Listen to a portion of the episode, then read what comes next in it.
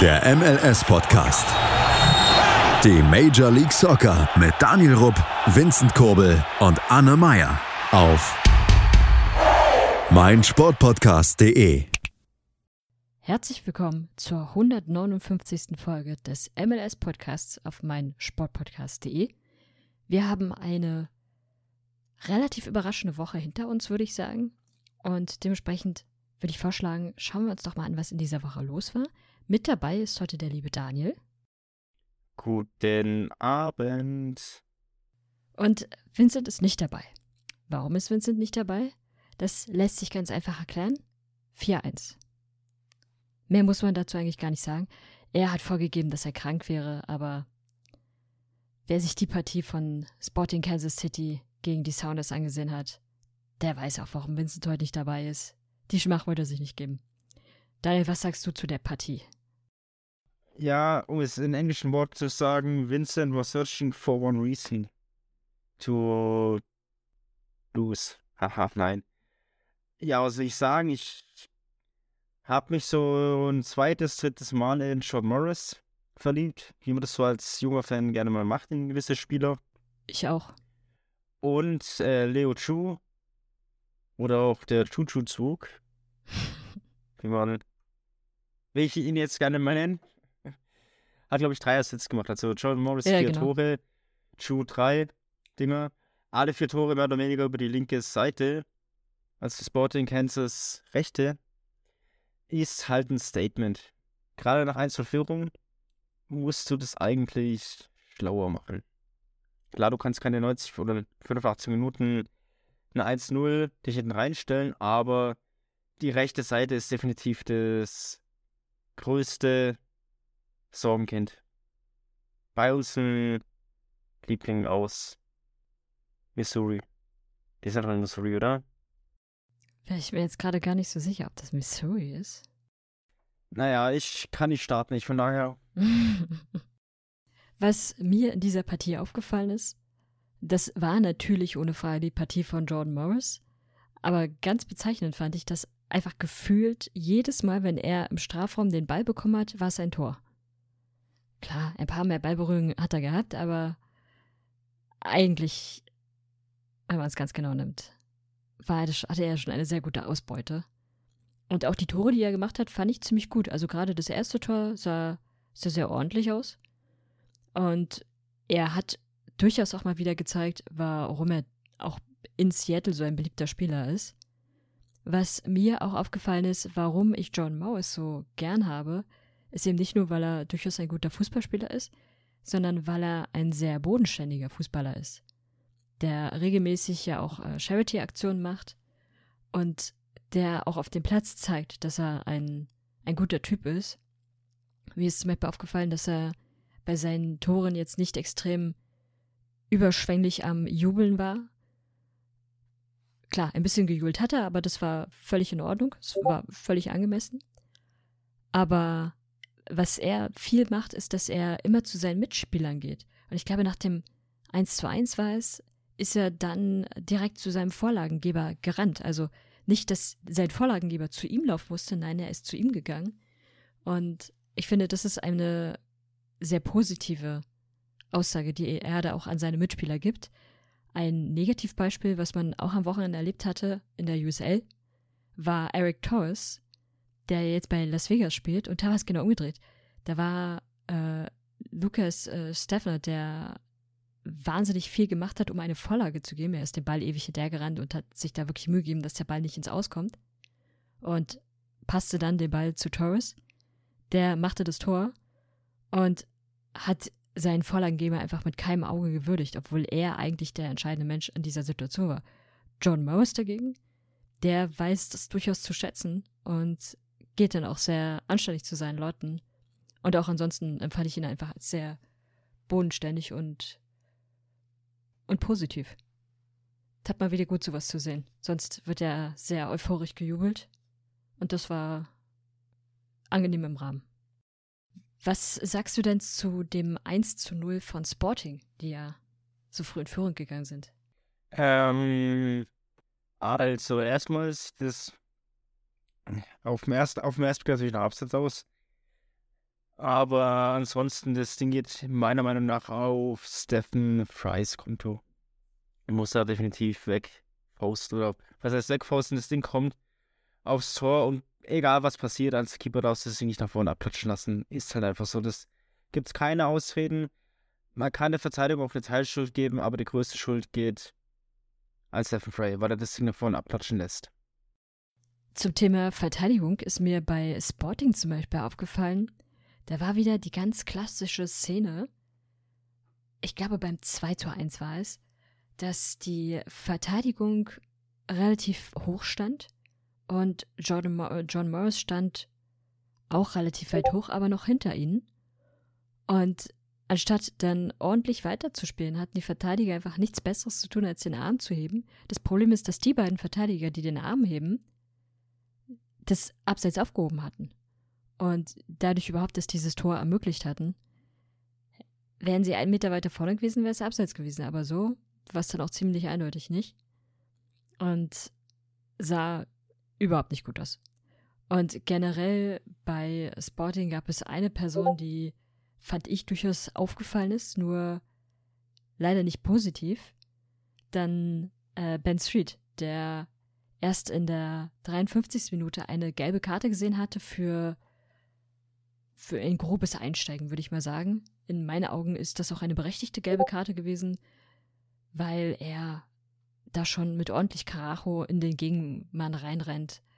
War unnötig. Also, das war auch definitiv zu vermeiden gewesen und er ist da vielleicht auch mit dem bisschen Übermut, aber eben auch mit dem Wissen, da könnte sich jemand verletzen, in die Situation gegangen und von daher gelb völlig in Ordnung. Und dann gar nicht so viel später, wann war das? 64. Minute oder so? Hatte, hatte er dann nichts Besseres zu tun. Sporting ähm, stand relativ weit in der eigenen Hälfte, äh, Quatsch, in der Hälfte von, von den Sounders und lief dann zum, oder die Sounders liefen dann zum Konter auf. Und er hatte nichts Besseres zu tun. Sie standen noch zu zweit als Verteidiger hinten. Sein, sein Gegenspieler einfach nicht nur umzurennen, sondern ja, beide gehen so Richtung Kopfball, weil sie beide natürlich den Ball haben wollen. Und er tackelt ihn dann noch mit dem, mit dem Arm so kräftig weg wundert sich, dass er dafür Geld bekommt. Also allein diese Reaktion fand ich schon völlig unangemessen, weil das eindeutig war. Und da muss man auch nicht den, den Überraschten machen. Definitiv. Ich meine, er kommt zu spät. Ist, man kann auch über ein taktisches Foul natürlich diskutieren. Oder ob er natürlich ein taktisches Foulpfeifen in der Gelb zeigt, aber es ist definitiv eine, ein Foulspiel und eine gelb-rote Karte. Oder eine gelbe Karte und im Summa summarum Platzverweis. Ist natürlich ärgerlich für ihn als Spieler. Klar, Platzverweis immer dämlich und immer unnötig, wenn du natürlich dein Team schwächst, aber es halt die einzige richtige Option gewesen für den Unparteiischen. Ja, genau. Und von da an ging es dann weiter. Zu dem Zeitpunkt stand es 1 zu 2. Und danach gab es noch zwei weitere Tore von Jordan Morris. Und ja, Wikipedia ist danach natürlich umgeschrieben worden. Denn wer ist der Besitzer von Spotting? Jordan Morris. So ist es. Es stand auch im Internet bei Wikipedia, von daher stimmt es auch so. Ich würde mal noch auf eine andere Partie gehen wollen, die mich ehrlich gesagt ein bisschen überrascht hat. Jetzt nicht unbedingt des Ergebnisses wegen, sondern eines Teams wegen. Es geht nämlich um New England Revolution, die ehrlich gesagt in den letzten Wochen bei uns, hatte ich zumindest den Eindruck, ein wenig unter dem Radar gelaufen sind wo man jetzt aber sieht, das läuft gerade ganz gut für sie. Sie sind gerade auf Platz 1 der Eastern Conference und mussten auswärts gegen DC United ran. Und es hat ein bisschen blöd angefangen, weil DC United, was heißt angefangen, aber die erste Halbzeit fand ich persönlich war, waren die Refs erheblich besser, hatten etliche Torchancen und da ist dann das Problem, sie haben sie nicht genutzt. Und eigentlich wäre es mehr als verdient gewesen, dass sie zu dem Zeitpunkt ein oder mindestens sogar 2 zu 0 führen. War nicht der Fall, sondern es war umgedreht dann. Wie viele Torchancen hatte DC United in der ersten Halbzeit? Drei oder so. Und eine davon, kurz vor der Halbzeitpause, haben sie dann genutzt und führten mit 1 zu 0. Da war auch ein bisschen Glück dabei, aber okay. Allerdings, die äh, zweite Halbzeit war dann die Zeit der Rebellen sozusagen. Da haben sich die Refs ein bisschen, ein bisschen rebellischer gezeigt.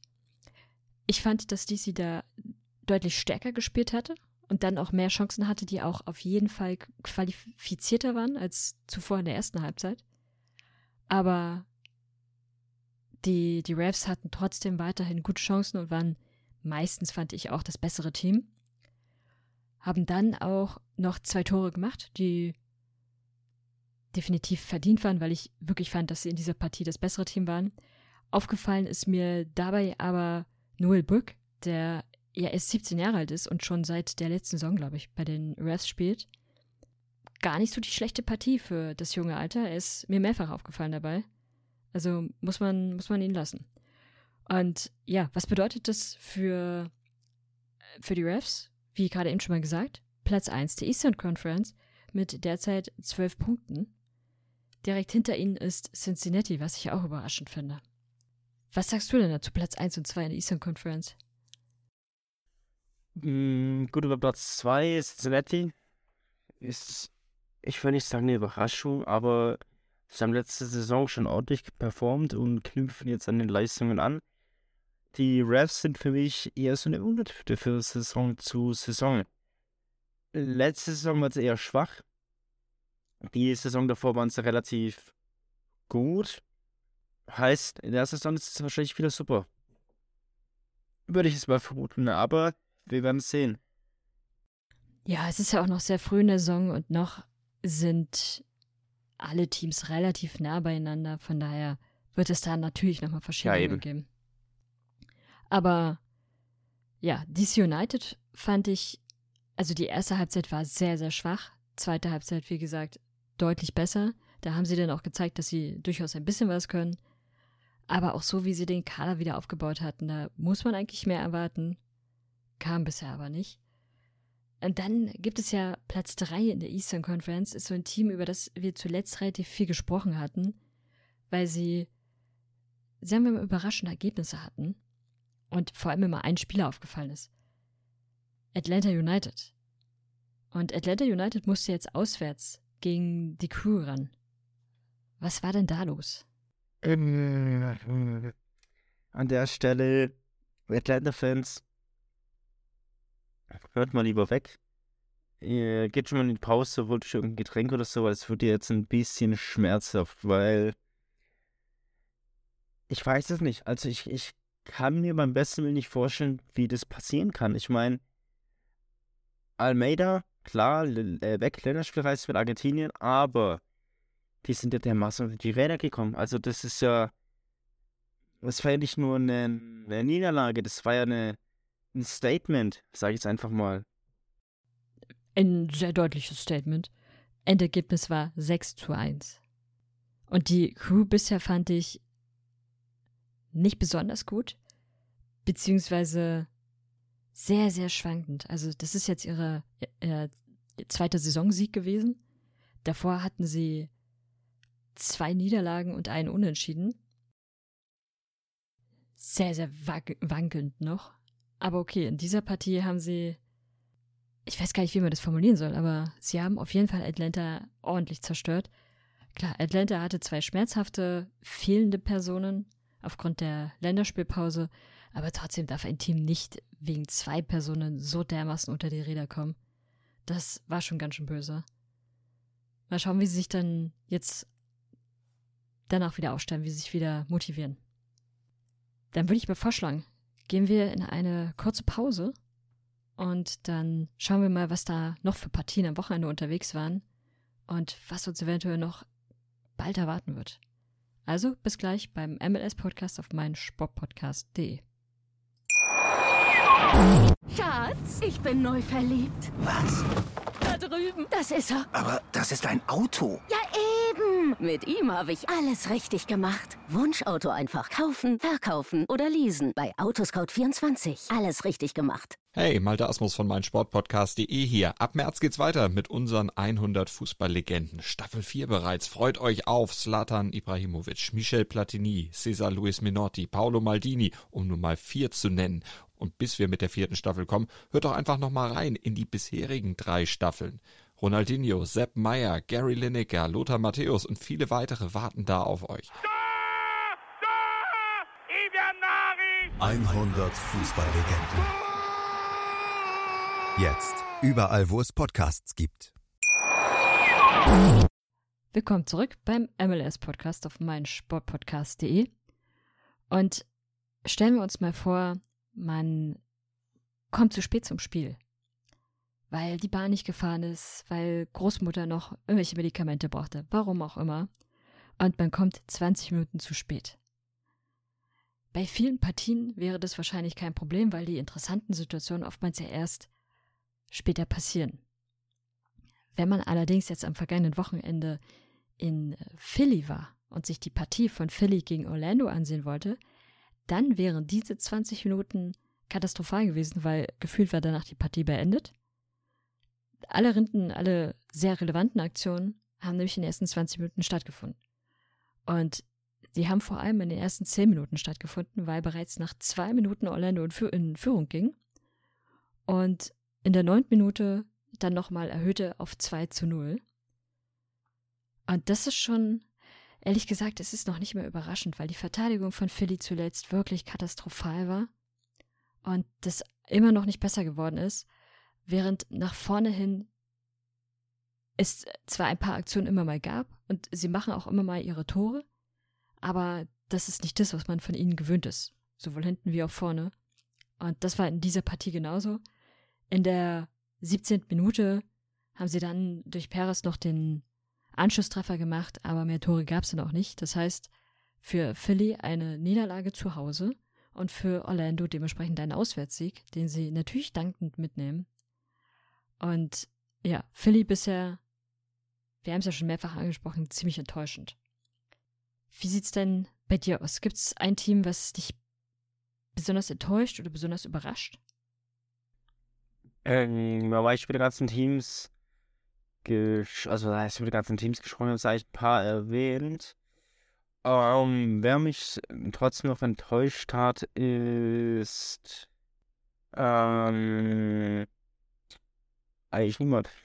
Nein, also, das heißt niemand, die ganzen Ergebnisse, die waren eigentlich vorausschaubar. Ich meine, klar, es gab mal eine Niederlage, wo man vielleicht dachte, gut, es geht anders aus, aber es gab jetzt nicht für, oder für mich gab es nicht das Spiel, wo ich sage, hier, ihr seid eine reine Enttäuschung. Im Gegenteil, ich nehme jetzt mal wieder das Beispiel, wir haben in den letzten Wochen oft über die gesprochen, aber St. Louis, die schon wieder gewonnen haben, schon wieder zu null, ist halt langsam beängstigend. Aber bei St. Louis ist ein ganz faszinierendes Phänomen, dass sie in meinen Augen meistens gar nicht deshalb gewinnen, weil sie unbedingt das stärkere Team sind, sondern weil das andere Team sich selbst einfach komplett kaputt macht in diesem Spiel und solche dummen Fehler macht, die sie sonst nie machen und ihnen überhaupt das die Möglichkeit geben. Also man hat schon fast ein bisschen den Eindruck, als wenn die anderen Teams wollen, dass St. Louis gewinnt. Das kann natürlich auch sein. Die haben alle ihre Tippscheine am Anfang der Saison gemacht und haben getippt, dass St. Louis Meister wird. Ansonsten, was ich wieder sehr interessant fand, mein Lieblingsthema in der MLS, jede Woche aufs Neue, da kann man sich quasi eine Uhr nachstellen. Dass es eine Sache gibt, über die ich mich jedes Mal aufrege, und das sind die Power Rankings. Und das äh, Vergnügen habe ich seit drei Wochen, glaube ich, wieder. Dass ich mich jede Woche aufs Neue über diese Power Rankings wahnsinnig freue. Und in den letzten beiden Wochen war es eh immer schon merkwürdig gewesen, weil wer war auf eins gewesen? Der LAFC und ich glaube auf zwei war es Cincinnati. Ich weiß es gar nicht mehr. Aber St. Louis, nee, Austin war, glaube ich, auf zwei und St. Louis und Cincinnati auf drei und vier. Und das war eh schon merkwürdig, warum der LAFC so weit oben weiterhin gastieren durfte. Und auch in dieser Woche sind sie weiterhin auf Platz 1 der Power Rankings, während St. Louis auf Platz 2 jetzt mittlerweile immerhin ist. Aber es ist das alljährliche Thema wie sinnlos diese Power Rankings sind und es ist immer wieder ein Ärgernis vom Neuen. Und Vincent würde jetzt fragen, wo seine, wo sein Sporting hin ist.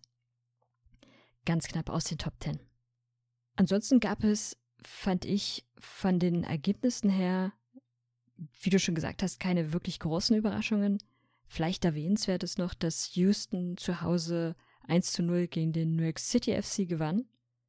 Aufgrund eines Elfmeters, aber okay, die drei Punkte nimmt man natürlich mit. Und das ansonsten, ja, der LFC hat mal ein Spiel gewonnen. Offensichtlich reicht es, um äh, weiterhin auf Platz 1 sein zu dürfen. Mal schauen, wie sie sich weiterentwickeln. Da finde ich bisher, das ist noch nicht so, so überzeugend, wie, wie man das äh, erwarten könnte. Aber okay, die Saison ist ja noch sehr neu. Von daher schauen wir mal. Ansonsten gibt es noch ein Thema, was ich ganz kurz ansprechen wollen würde, nämlich der US Open Cup. Geht in der nächsten oder geht in die nächste Runde. Das ist jetzt die Runde, wo die USL Championship Teams mit einsteigen. Das heißt, relativ bald werden dann auch die MLS-Teams dazustoßen. Und relativ bald werden wir dementsprechend auch wieder herbe Enttäuschungen von MLS-Teams erleben dürfen. Da freue ich mich schon wieder sehr drauf. Und mal gucken, welche, welche kleineren Teams sich jetzt in der nächsten Woche beginnt es, ich glaube ab Dienstag oder Mittwoch, wie die sich dann schlagen werden und wer, wer weiterkommen darf. Hast du ansonsten zufällig die US-Boys verfolgt, die ja jetzt auch in der Länderspielpause unterwegs sind? Hm, verfolgt äh, indirekt. Also Länderspielpause ist ja eh nicht so meins. Aber ich habe auf jeden Fall natürlich mitbekommen, dass sie gespielt haben. Sie hatten zwei Partien gehabt, die sie beide gewonnen haben, so viel kann man schon mal sagen. Sie haben das erste Spiel gegen Grenada gespielt und dort 1 zu 7 gewonnen. Darunter zwei Tore von McKenny, zwei Tore von Pepe, eins von Aronson, eins für Pulisic und eins von äh, Zendarik. Ansonsten, ja, das ist natürlich nicht der stärkste Gegner, aber soll, was ich so gelesen habe, ich habe die Partie nicht live gesehen, eine ganz gute Partie gewesen sein. Dass die es natürlich schaffen, einen Gegentreffer sich da noch zu holen, ist ein bisschen blöd. Aber gut, passiert dann irgendwann auch. Das nächste Spiel dann, das war jetzt erst vor zum Zeitpunkt der Aufnahme heute Nacht gewesen, ging dann gegen El Salvador.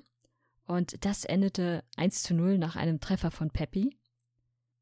Weiß ich nicht. Ist ein, ist ein bisschen äh, dürftig, könnte man fast sagen. Also auch da könnte man eigentlich mehr erwarten, zumal sie ja in den USA spielen. Sie spielen jetzt noch nicht mal irgendwie in Regionen, die deren klimatische Bedingungen oder so merkwürdig wären. Nein, sie spielen bei sich zu Hause und trotzdem gehen sie dann, nur mit einem 1 zu 0 nach Hause.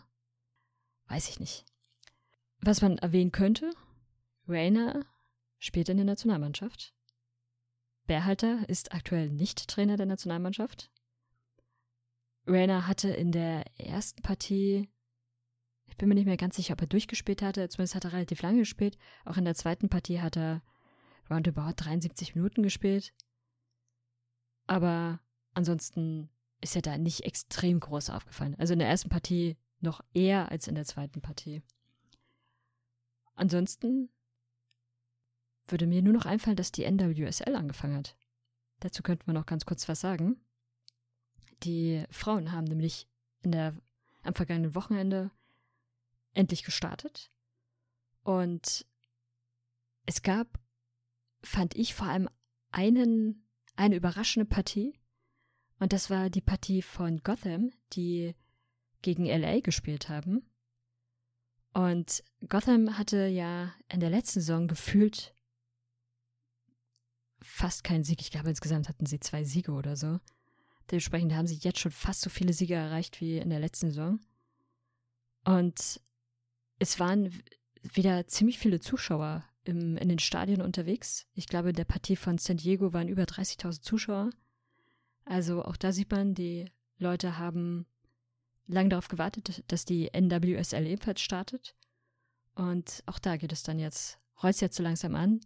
Die Damen-Nationalmannschaft bereitet sich ja ebenfalls auf die, auf die kommende WM vor, hat jetzt ihren Kader für die, ich glaube, Freundschaftsspiele sind's, oder müssen Freundschaftsspiele sein, im April bekannt gegeben. Und dort ist vielleicht noch eine erwähnenswerte Sache. Julie Ertz ist nach, ich glaube, 20 Monaten, in denen sie jetzt nicht gespielt hatte, auch aufgrund von Schwangerschaft und Verletzung, ist sie mit in den Kader berufen worden. Und sie hat eine Vereinbarung, weil sie aktuell ohne, noch ohne Team ist, auch aufgrund der Verletzung, dass sie, dass sie jetzt mit im Kader des, des US Women National Team ist, allerdings nicht garantiert einen Platz natürlich für die WM hat, sondern eine Bedingung für einen Platz bei der WM ist, dass sie bis dahin ein, ein Team finden wird. Und jetzt ist natürlich gerade die interessante Phase. Welches Team schnappt sie sich? Als langjährige und erfahrene Nationalspielerin kann sie natürlich etliche Teams bereichern, aber klar, nach so einer langen Pause musst du dann auch erstmal wieder reinkommen. Mal abwarten. Ich werde dann auf jeden Fall berichten. Hast du denn Anmerkungen oder sonst noch etwas? Äh, um mal auf, aufs US National Team sprechen zu haben, klar, zwei Siege oder zwei Pflichtsiege unter neuer Führung, muss man ja dazu sagen. Ja, nimmt man mit. Gegentor ist wie gesagt ärgerlich, war unnötig. Aber dafür, dass ich glaube nur ein Spieler aus der MLS dabei war, oder kein, war sogar keiner.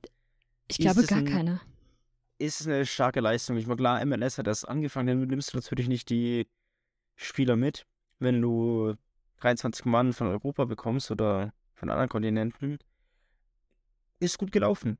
Klar, es, oder gerade weil es Testspiele waren, da muss ja nicht der Ligabetrieb stören. Ansonsten äh, zum NWSL-Team, äh, NWSL oder US Women National Team habe ich nichts. Bei den Männern fällt mir gerade noch ein, Tyler Adams ist nicht dabei, weil er am Knie verletzt ist und sich da eine Operation unterzogen hat und höchstwahrscheinlich für mehrere Wochen ausfallen wird, wahrscheinlich sogar für mehrere Monate. Mal abwarten. Also wer sich gewundert hatte, warum Tyler Adams fehlte, leider verletzt. Er wird also auch für Leeds erstmal ausfallen.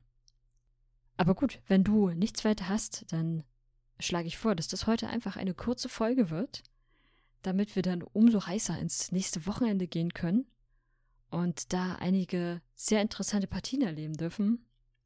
Und nächste Woche ist Vincent wieder nicht dabei, weil er mit Sicherheit diese Schmach noch nicht überwunden haben wird und dementsprechend noch nicht sprechen können wird. Und dann werden wir mal schauen, wie, wie sich Kansas zum Beispiel weiterhin geschlagen hat, ob sie weiterhin so katastrophal verteidigen und ob ihr neuer Besitzer Jordan Morris eventuell nochmal was regeln muss. Bis dahin, kommt gerne auf den Discord-Server MLS Supporters Germany Folgt gerne bei Instagram, auch MLS Supporters Germany, oder bei Twitter mit dem gleichen Namen. Es gibt außerdem auch Box to Box bei Twitter und Use Soccer News bei Facebook. Gebt uns gerne Feedback, bewertet uns gerne positiv bei zum Beispiel Spotify. Ansonsten habt eine erfolgreiche Woche. Bis dahin, bye bye. Schatz, ich bin neu verliebt. Was? drüben. Das ist er. Aber das ist ein Auto. Ja, eben. Mit ihm habe ich alles richtig gemacht. Wunschauto einfach kaufen, verkaufen oder leasen. Bei Autoscout24. Alles richtig gemacht. Wie baut man eine harmonische Beziehung zu seinem Hund auf? Puh, gar nicht so leicht. Und deshalb frage ich nach, wie es anderen Hundeeltern gelingt, beziehungsweise wie die daran arbeiten. Bei Iswas Dog reden wir dann drüber. Alle 14 Tage neu mit mir, Malte Asmus und unserer Expertin für eine harmonische Mensch-Hund-Beziehung, Melanie Lippisch. Ist was, Dog? Mit Malte Asmus. Überall, wo es Podcasts gibt.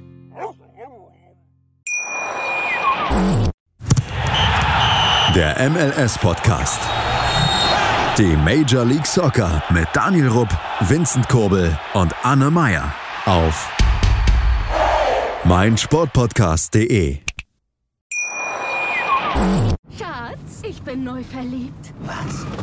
drüben. Das ist er. Aber das ist ein Auto. Ja, eben. Mit ihm habe ich alles richtig gemacht. Wunschauto einfach kaufen, verkaufen oder leasen. Bei Autoscout24. Alles richtig gemacht.